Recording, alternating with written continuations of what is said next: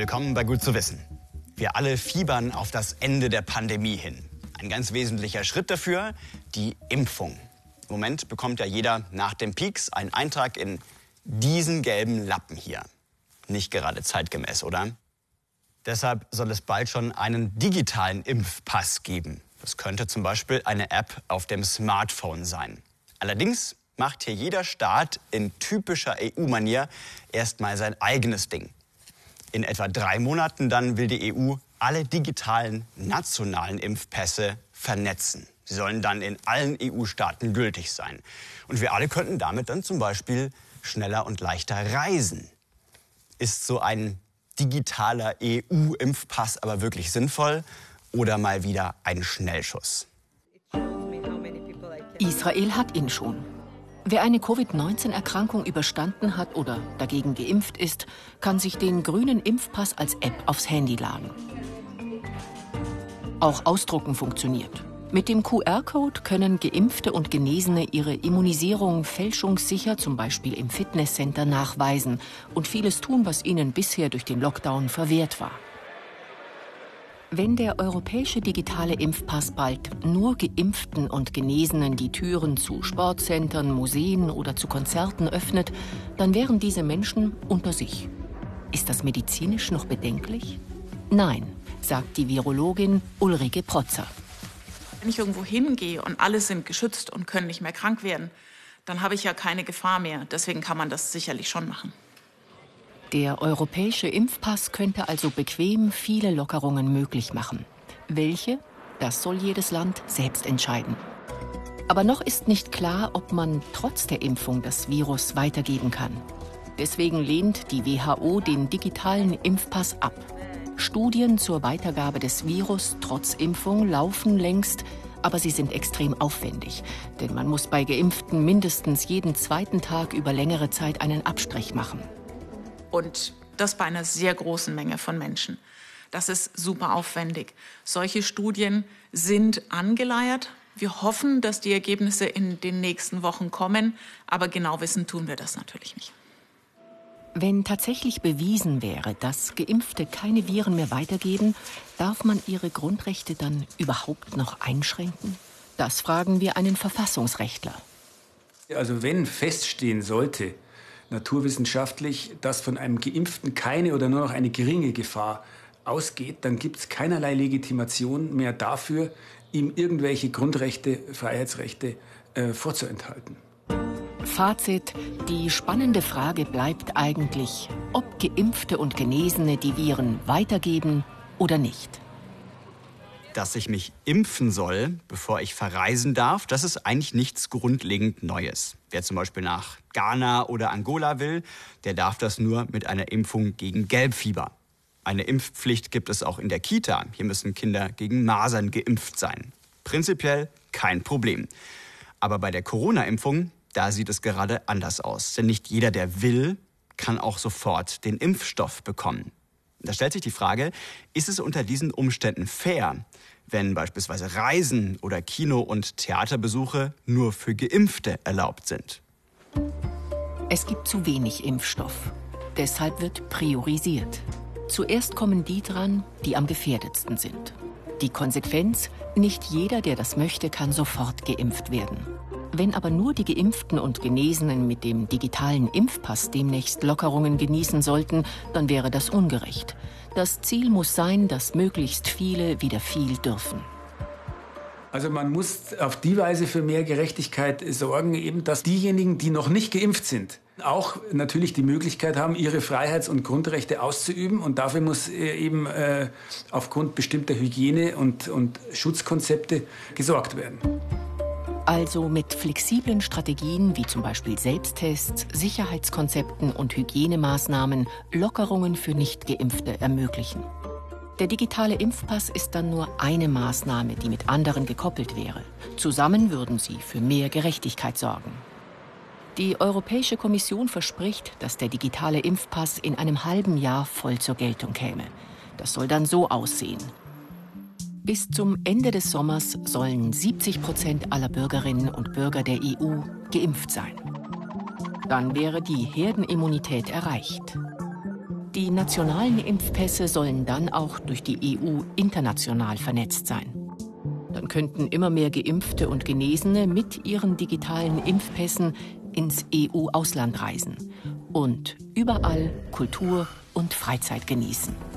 Solange aber noch keine Studie geklärt hat, ob die Impfung auch vor der Weitergabe von Viren schützt, sollten die Geimpften noch Rücksicht nehmen. Wie viel sind 150 Mikrogramm? Kleines Beispiel, so ein halbes Gummibärchen, das wiegt etwa ein Gramm. Wenn ich das jetzt in sieben Teile zerkleinere, dann wiegt ein Stück davon 150 Milligramm. Und wenn ich das jetzt nochmal in 1000 Stücke teile, dann wiegt ein solches Fitzelchen, kann ich jetzt leider nicht vorführen, aber Sie können sich vielleicht vorstellen, das wiegt dann etwa 150 Mikrogramm. Bei solchen winzigen Mengen schmeckt man vom Gummibärchen natürlich nicht mehr viel. Aber es gibt Substanzen, da reichen 150 Mikrogramm, um unseren Körper in ein anderes Universum zu katapultieren, um unseren Geist aus den Angeln zu heben. Eine solche Substanz ist Lysergsäure-Diethylamid, auch bekannt als LSD. Und weil LSD so verdammt stark wirkt, wurde es Anfang der 70er Jahre fast weltweit verboten. Dabei könnte es medizinisch interessant sein. Denn vor 50 Jahren haben Wissenschaftlerinnen und Wissenschaftler untersucht, ob es beispielsweise bei Angst, Depressionen oder Suchtkrankheiten helfen könnte. Mit dem Verbot ist es natürlich auch aus der Forschung verschwunden. Aber jetzt könnte es vielleicht ein Revival erleben. Wie Psychedelika auf unser Gehirn und nachhaltig auf unsere Psyche wirken, das wollen Wissenschaftlerinnen herausfinden. Aber nicht nur in der Forschung. Auch im privaten Bereich experimentieren Menschen wie Jascha mit psychoaktiven Substanzen. Er ist Teil einer neuen psychedelischen Bewegung. Diese Substanzen helfen mir dabei, vergangene Emotionen freizulassen, auszuleben. Das heißt, wenn ich früher vielleicht mal einen Schmerz nicht fühlen wollte, in der Kindheit oder sonst wann, und den dann jetzt nachhole, dann ist es schmerzhaft. Aber wenn der weg ist, auf einmal kommt so viel Befreiung aus mir raus. Es ist wie so, als ob ich die Ketten dann gesprengt habe. Auf Trips gehen für eine tiefere Selbsterkenntnis und mentale Gesundheit. Sich womöglich selbst therapieren können. Auch er ist fasziniert von Psychedelika. Michael Pollan, Autor und Dozent an der Harvard University. Für Freud waren Träume der Königsweg ins Unbewusste. Naja, dann sind Psychedelika, LSD die Autobahn dahin. Sie ermöglichen einen viel besseren Zugang. Der Hype um LSD berechtigt, sagt Pollen. Stell dir deinen Verstand als einen Hügel vor, der ganz mit Schnee bedeckt ist, und deine Gedanken sind wie Schlitten, die hinabfahren. Und je öfter du das tust, je älter du wirst, desto tiefer werden die Spuren. Bis zu dem Punkt, wo du irgendwann versuchst, anders abzubiegen und es nicht mehr geht. Eine psychedelische Erfahrung ist wie Neuschnee. Die Spuren werden verwischt und man kann sich wieder frei bewegen. Klingt verheißungsvoll. Aber wie funktioniert LSD eigentlich? Schon 150 Mikrogramm Lysergsäure Diethylamid 25 oder eben kurz LSD lösen starke Illusionen aus. LSD ähnelt unserem körpereigenen Neurotransmitter Serotonin, ein Botenstoff, über den Nervenzellen im Gehirn, aber auch an anderen Organen Signale austauschen. LSD bindet an verschiedene Rezeptoren. Vor allem die Aktivierung des Serotonin-2A-Rezeptors scheint für das Tripgefühl entscheidend. Es ist also eine Siamkatze. Und so ein Auge, ein großes Auge. Schon in den 50er und 60er Jahren behandelten Psychotherapeutinnen und Psychiater in Studien Patientinnen mit LSD. Das hier ist aber eine Ärztin in einem Selbstversuch. Die Forscherinnen und Forscher behandelten damit Depressionen, Angststörungen und Alkoholismus. Nach der Entdeckung von LSD haben Forscherinnen noch andere Moleküle mit ähnlichen Merkmalen untersucht. Den Stoff Psilocybin aus psychoaktiven Pilzen, auch Magic Mushrooms genannt. Mescalin aus Kakteen wie dem Peyote-Kaktus und DMT aus tropischen Pflanzen, wie es für das psychoaktive Gebräu Ayahuasca verwendet wird. Sie heißen auch Halluzinogene erster Ordnung.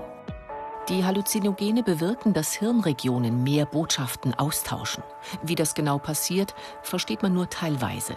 Gebiete, die normalerweise wenig miteinander interagieren, sind nun plötzlich stärker miteinander verknüpft. Wahrnehmungen, Gefühle und Gedanken sind intensiver. Außerdem verbindet das Gehirn Sinneseindrücke, die das Bewusstsein sonst stärker trennt. Musik kann man dann zum Beispiel riechen. Sie ist eine Vertreterin der neuen Psychedelika-Forschung, Katrin Preller von der Psychiatrischen Universitätsklinik Zürich.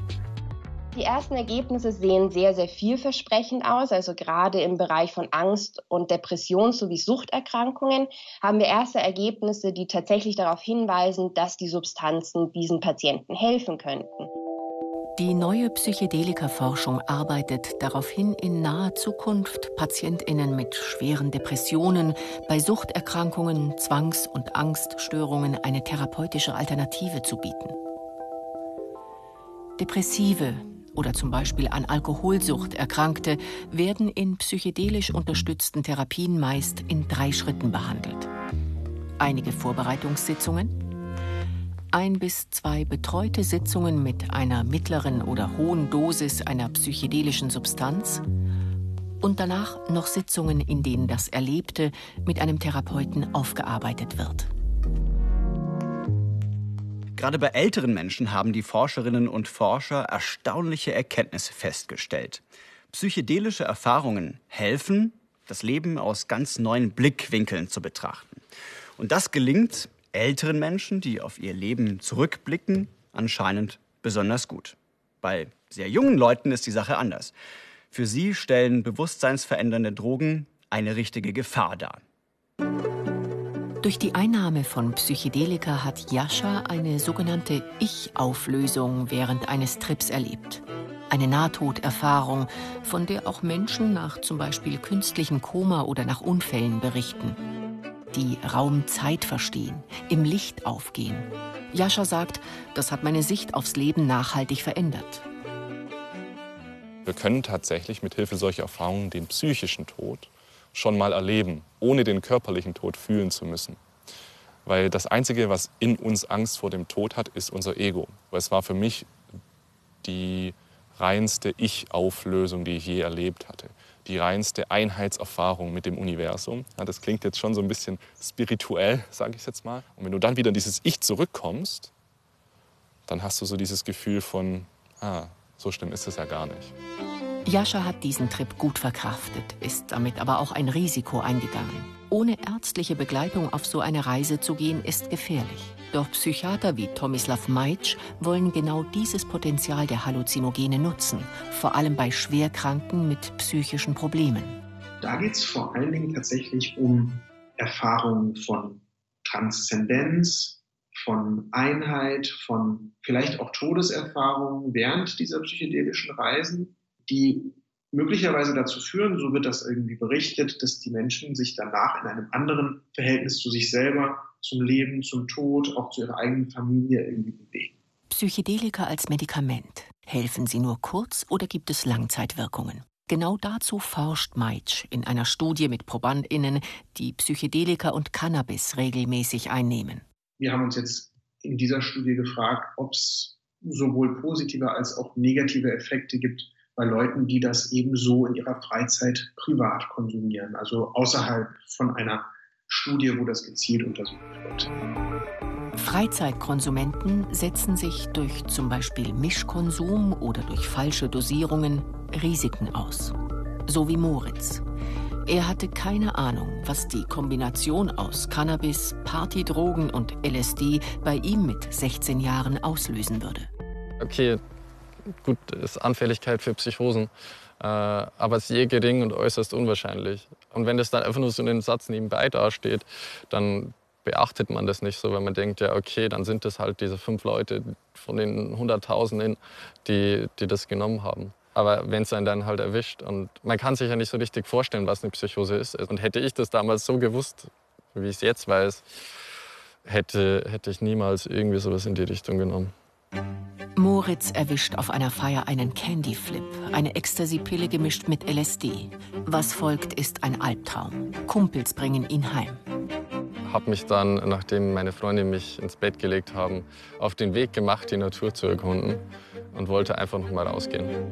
Dort habe ich dann ganz krasse Sachen gesehen. Also zum Beispiel, wenn ich auf den Boden geschaut habe, äh, haben sich, also waren das laute Kellerasseln. Dann habe ich das angefasst und dann habe ich so, so langsam über die Hände gehen sehen. Aber in dem Moment war es gar nicht mal so schlimm. Also das, das war gar nicht mal das, das, was so problematisch war, weil da war ich unter Drogeneinfluss und ich wusste es ja.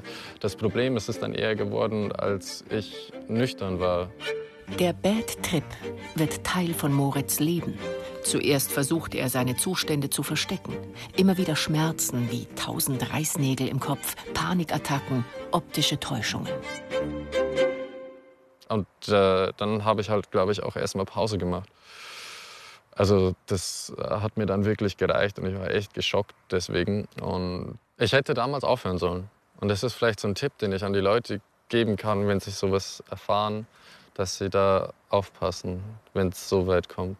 Wir haben äh, strenge Ein- und Ausschlusskriterien, wer bei unserer Studie mitmachen darf. Und das sind Leute, die einerseits keine Anzeichen von psychotischen Erkrankungen zeigen und auch keine erstgradigen Verwandten haben, die ähm, eine Erkrankung im psychotischen Spektrum haben. Einfach deswegen, weil wir die Befürchtung haben, das ist nicht nachgewiesen, aber es gibt die Befürchtung, dass äh, die Psychedelika so eine Krankheit auslösen können, die vielleicht schon unterliegend ist. Generell ist die Gefahr, eine Psychose zu entwickeln, zwischen dem 15. und 25. Lebensjahr am höchsten. Allein der Faktor Alter kann den Konsum also schon riskanter machen. ForscherInnen wie Katrin Preller und Tomislav Meitsch sehen darin vor allem das Potenzial, psychisch Erkrankten zu helfen. Wir hoffen, dass eine gewisse Patientengruppe, die vielleicht auf ähm, andere Medikamente nicht gut anspricht oder unter den Nebenwirkungen der Medikamente leidet, dass wir denen eine Alternative bieten können. Bald könnten Psychedelika also gegen Depression, Angst und Suchterkrankungen verschrieben werden. Und nicht ganz, aber schon ein bisschen ernst gemeint, LSD ist keine Droge für die Jungen, sondern eher für die Alten. Kristallklares Wasser blaue Seen, in denen sich die Berge spiegeln, Gebirgsflüsse mit Forellen drin. Gewässer in Deutschland sehen so leider nicht überall aus. Den meisten Flüssen und Seen in Deutschland geht es nicht gut. Auch die bayerischen Flüsse kränkeln. Und bei den meisten ist schnell klar, woran das liegt. Sie sind begradigt, verdreckt, bebaut oder gestaut. Manchmal ist es aber auch ein Rätsel, woher die schlechte Wasserqualität kommt. Forscherinnen und Forscher von der Uni Duisburg-Essen wollen den Ursachen auf die Spur kommen. Und sie untersuchen Flüsse so wie Ärzte ihre Patienten. Und so einen Flussdoktor haben wir begleitet. Das ist echt eine Rutsche. Christian Feld ist unterwegs an der Boje. Er will Daten zur Wasser- und Umweltqualität sammeln. Sein Ziel? Eine Art Werkzeugkasten, mit dem man herausfinden kann, was einem Gewässer fehlt. Sein wichtigstes Kriterium die biologische Vielfalt. Davon hängt vieles ab. Dieser ehemalige Sandbach im Ruhrgebiet wurde noch bis vor wenigen Jahren als Abwasserkanal genutzt. Man sieht, das Gewässer ist deutlich überformt, es ist naturfern. Die Ufer und auch die Sohle sind mit Beton befestigt. Unter diesen Gesichtspunkten würde ich nicht viel erwarten. Es kann sein, dass hier und da mal eine Schnecke vorkommt. Es kann sein, dass hier und da mal äh, eine Assel vielleicht zu finden ist. Aber von der Organismenvielfalt, die man in einem Sandbach erwarten würde, völlig weit entfernt. Auch die Daten von Gewässern, die in einem sehr schlechten oder sehr guten Zustand sind, sind für seinen Werkzeugkasten wichtig. Sie sind so etwas wie das untere und das obere Ende der Skala. Wie schon bei mehr als 200 europäischen Flüssen und Bächen zuvor, misst er auch hier Wassertemperatur, Sauerstoffgehalt und die Leitfähigkeit des Wassers.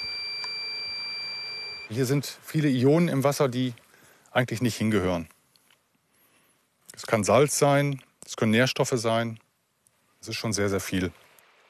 Auch wichtig, wie schnell fließt der Bach. Der Lebensraum ist eben sehr, sehr stark eingeschränkt und teilweise auch besiedlungsfeindlich, weil durch die hohe Strömungsgeschwindigkeit dann Tiere auch keinen Halt finden und eventuell ähm, weggedriftet werden können. Weitere Probleme. Landwirtschaftlich genutzte Wiesen und Felder enden oft fast direkt am Ufer. Abwässer aus Siedlungs- und Industriegebieten könnten bei Starkregen oder Hochwasser in den Gewässern landen, wenn die Kanalisation überläuft.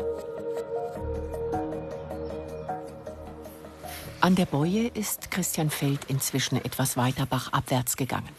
Jetzt geht es darum, was im Bach lebt. Ich wirbel also jetzt hier die Sohle so ein bisschen auf, um einfach zu schauen, ob da überhaupt Tiere leben. Wichtig ist der Boden des Bachs. Gibt es hier mehr Sand, Kies oder Schlamm? Gibt es Holz und Laub?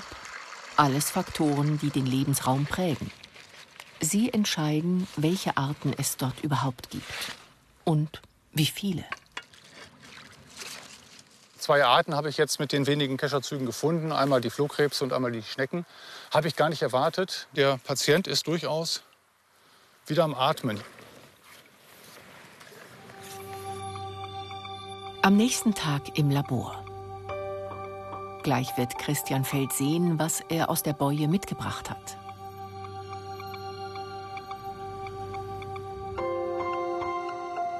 Bei gutem Licht und unter kontrollierten Bedingungen kann er nun seine Wasserproben genau untersuchen. Es sind sehr, sehr viele Individuen drin und das überrascht mich schon, dass es so eine Dichte ist. Was mich auch überrascht hat, ist, dass wir Köcherfliegen finden, Wassergeistchen. Äh, hätte ich jetzt nicht erwartet. Aber letztlich ist die Artenvielfalt in der Probe schon sehr gering. Wir bleiben unter zehn Arten. Das ist eher schlecht. Diese Daten sind wichtig für sein Diagnoseinstrument.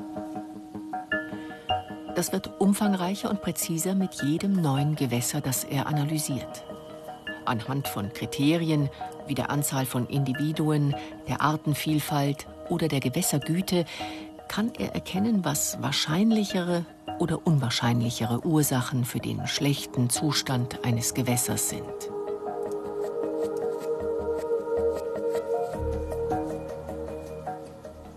Heißt also, gerade wenn wir über Landnutzung sprechen, wenn wir über Einflüsse aus der Agrarnutzung oder aus urbanen, aus Siedlungsräumen sprechen, dann müssen die nicht immer direkt am Gewässer stattfinden, sondern das kann auch zwei, drei, fünf Kilometer oberhalb stattfinden, betrifft dann aber letztlich doch die Stelle, die Biologie an der Stelle. Und diesen Zusammenschluss von Ursachen an der Stelle und Ursachen eben im weiteren Einzugsgebiet einer Messstelle, äh, da hilft eben so ein Diagnosetool auch, zumindest einen Blick drauf zu haben.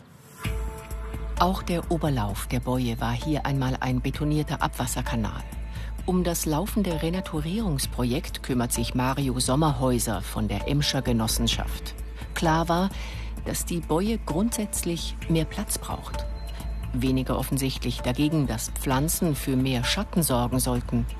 Solche Informationen lassen sich beispielsweise aus dem Diagnoseinstrument ablesen.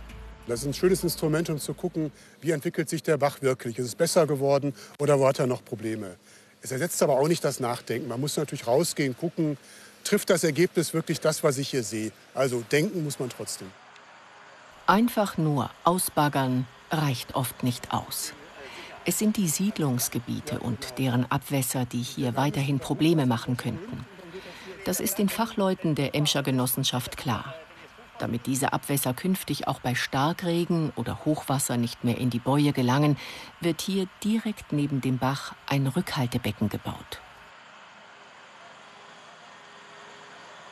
Nach zwei Jahren gibt es erste kleine Erfolge. Pflanzen und Tiere, die bisher nicht da waren, leben nun wieder hier. Es gibt hier Reiher, es gibt hier ähm, den Eisvogel zum Beispiel wieder. Und wir sehen hier, wenn wir jetzt genauer hinschauen, auch schon Libellen rumfliegen. Das heißt also, auch die wirbellosen Tiere kommen so langsam wieder zurück in diesen Lebensraum. Ähm, das gibt einem Hoffnung. Die Forscher stehen mit ihrem Werkzeugkasten erst am Anfang. Ihr Ziel für die Zukunft, sie wollen bald auch Pflanzen und Fische erfassen. Denn je mehr Informationen, desto konkreter die Diagnose. 1923. Ein spannendes Großbauprojekt ist im Gang. Durch diese Röhren hier soll Wasser stürzen. 200 Meter hinab vom Walchensee in den Kochelsee. Dabei Turbinen antreiben und Strom erzeugen. 300 Gigawattstunden im Jahr. Eine tolle Idee, aber leider mit einem Haken. Denn der Walchensee hat gar nicht genug Wasser. Um das Walchensee-Kraftwerk zu betreiben, müssen Flüsse angezapft werden. Zwölf Wehre lenken Wasser in den Walchensee, zum Beispiel aus Isar und Rissbach. Und das hat Folgen. Am Wehr bei Grün werden zwei Drittel des Isarwassers fürs Walchensee-Kraftwerk abgeleitet. Ein Drittel bleibt der Isar. Um dieses Wasser und das einiger Isar-Zuflüsse geht es. Wie viel Wasser soll sauberen Strom aus Wasserkraft erzeugen? Wie viel soll zurück in die Natur fließen? Das Walchensee-Kraftwerk gehört heute dem Energiekonzern Uniper. Theodoros Räumschüssel ist Pressesprecher des Konzerns. Das Kraftwerk erzeugt Strom für 100.000 Haushalte, praktisch emissionsfrei. Räumschüssel warnt davor, dem Kraftwerk das Wasser abzudrehen. Weniger Wasser heißt weniger Strom aus Wasserkraft. Ganz einfach, so ist es. Und es würde auch die Ertragsbasis des Unternehmens schmälern. Doch welche Folgen für die Natur das Ableiten des Wassers hat, sieht man am Rissbach. Karl Probst geht mitten im Bachbett. Er ist Vorsitzender des Vereins Rettet die Isar, einem Zusammenschluss von Isar-Gemeinden und Anwohnern. Der Rissbach wird komplett zum Kraftwerk abgeleitet. Probst will den Bach zurück. Wir wollen eigentlich den Zustand, den guten ökologischen Zustand, wie er einfach für einen Bach und einen Fluss gehört, herstellen. Und da gehört ihm Wasser dazu. Alles andere widerspricht eigentlich schon dem gesunden Menschenverstand und vor allen Dingen der europäischen Wasserrahmenrichtlinie. Die europäische Wasserrahmenrichtlinie bestimmt, der Zustand eines Gewässers darf sich nicht verschlechtern. Anzustreben ist eine Verbesserung. Nur, was genau macht einen guten ökologischen Zustand aus, wie ihn die Richtlinie fordert? Vielleicht, dass es der gefleckten Schnarrschrecke gut geht. Die vom Aussterben bedrohte Heuschreckenart braucht sandige und schütterbewachsene Uferbereiche wie hier. Beim Walchensee-Kraftwerk mitreden wollen Michael Schödel als Naturschutzgebietsbetreuer und Fabian Unger, Sprecher eines Bündnisses von Vereinen von Rettet die Isar bis zum Alpenverein. Wir haben hier an der Isar viele Arten. Wir haben hier große Artenvielfalt, große Biodiversität. Und Arten haben unterschiedliche Ansprüche. Ein Fisch, der braucht natürlich das Wasser, der braucht das Kiesbett zum Ableichen. Eine Tamariske braucht den offenen Bereich, die gefleckte Schnarschrecke braucht den auch. Am Oberlauf schafft die Isar ständig neue Kiesbänke und nimmt sie wieder mit. Viele rote Listerarten sind daran angepasst. Dass die Isar Wasser ans Kraftwerk abgeben muss, verändert die Natur. Unterhalb der Ausleitung verdrängen Allerweltspflanzen wie die Weide die seltenen Arten. Die Naturschützer fordern deshalb nicht einfach mehr Wasser, sondern Untersuchungen, wo wie viel Wasser gut wäre für bedrohte Arten. Wasserkraft gilt als saubere Energie, praktisch emissionsfrei. Nicht ganz unwichtig in Zeiten des Klimawandels, aber auch sie greift eben in die Natur ein der Kampf ums Isarwasser. Mehrere Stadt- und Gemeindewerke im Landkreis und darüber hinaus loten aktuell Möglichkeiten aus, sich gemeinsam am Walchensee-Kraftwerk zu beteiligen. Ob dann mehr Wasser in der Isar und im Rissbach bleibt? Zumindest wäre es mal an der Zeit, genauer zu verstehen, welche Rolle Flüsse in der Umwelt spielen, wenn wir sie schon anzapfen. In diesem Sinne, bleiben Sie neugierig und bis nächste Woche.